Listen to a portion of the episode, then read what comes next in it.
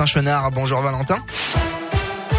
Bonjour Bastien, bonjour à tous. À la une de l'actualité, ils sont passés tout près du pire. Hier matin, les pompiers se sont initialement déplacés pour la chute d'une personne âgée à Genain, mais l'intervention a pris une toute autre tournure lorsque sur place, le détecteur de monoxyde de carbone s'est littéralement emballé d'après le progrès.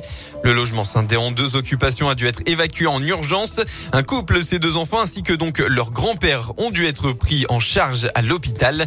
Une chaudière mal réglée serait à l'origine de cette intoxication qui aurait pu être fatale.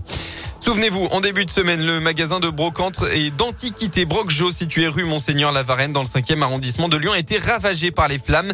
Le propriétaire des lieux a lui été sauvé de l'incendie par l'intervention d'un SDF. Deux jours après l'accident, euh, une pétition a été lancée pour demander que Fabrice soit récompensé pour son acte de bravoure. Eh bien, hier soir, près de 30 000 signatures avaient été récoltées en seulement trois jours. Dans l'un, retour sur cet accident qui a eu lieu dans la nuit de vendredi à samedi sur la 40, peu après une heure du matin. Un homme qui conduisait un poids lourd est décédé au niveau du viaduc de Charry en direction de Genève. Selon les premiers éléments de l'enquête, le camion a glissé sur la chaussée à cause des pluies verglaçantes. De plus, le conducteur n'avait pas attaché sa ceinture lors de la collision avec la rambarde de sécurité. Il a donc été éjecté à travers le pare-brise et a fait une chute de 25 mètres avant de s'écraser au sol. La victime était originaire du Rhône. Les sports en rugby, le carton du loup battu à Toulon la semaine dernière. Les rugbymen lyonnais ont offert une démonstration hier au public de Gerland pour la deuxième journée du top 14. À la clé, une victoire nette et sans bavure 41 à 0 face à Brive. 5 essais au total et un bonus offensif qui permet aux hommes de Pierre Mignoni de prendre provisoirement la quatrième place du classement. L'enjeu désormais, c'est de confirmer ce que le loup a beaucoup de mal à faire depuis le début de la saison.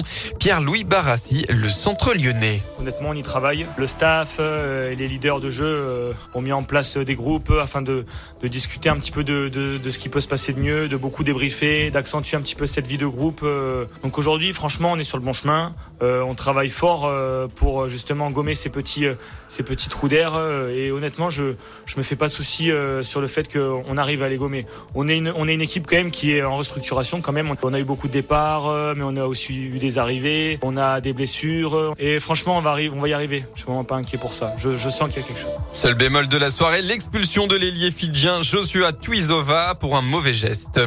En football, suite et fin de la 17e journée de Ligue 1 aujourd'hui. Ce soir, l'OL se déplacera à Bordeaux à 20h45. Tino Kadewere, euh, n'est pas dans le groupe. Le coach a préféré se passer du joueur.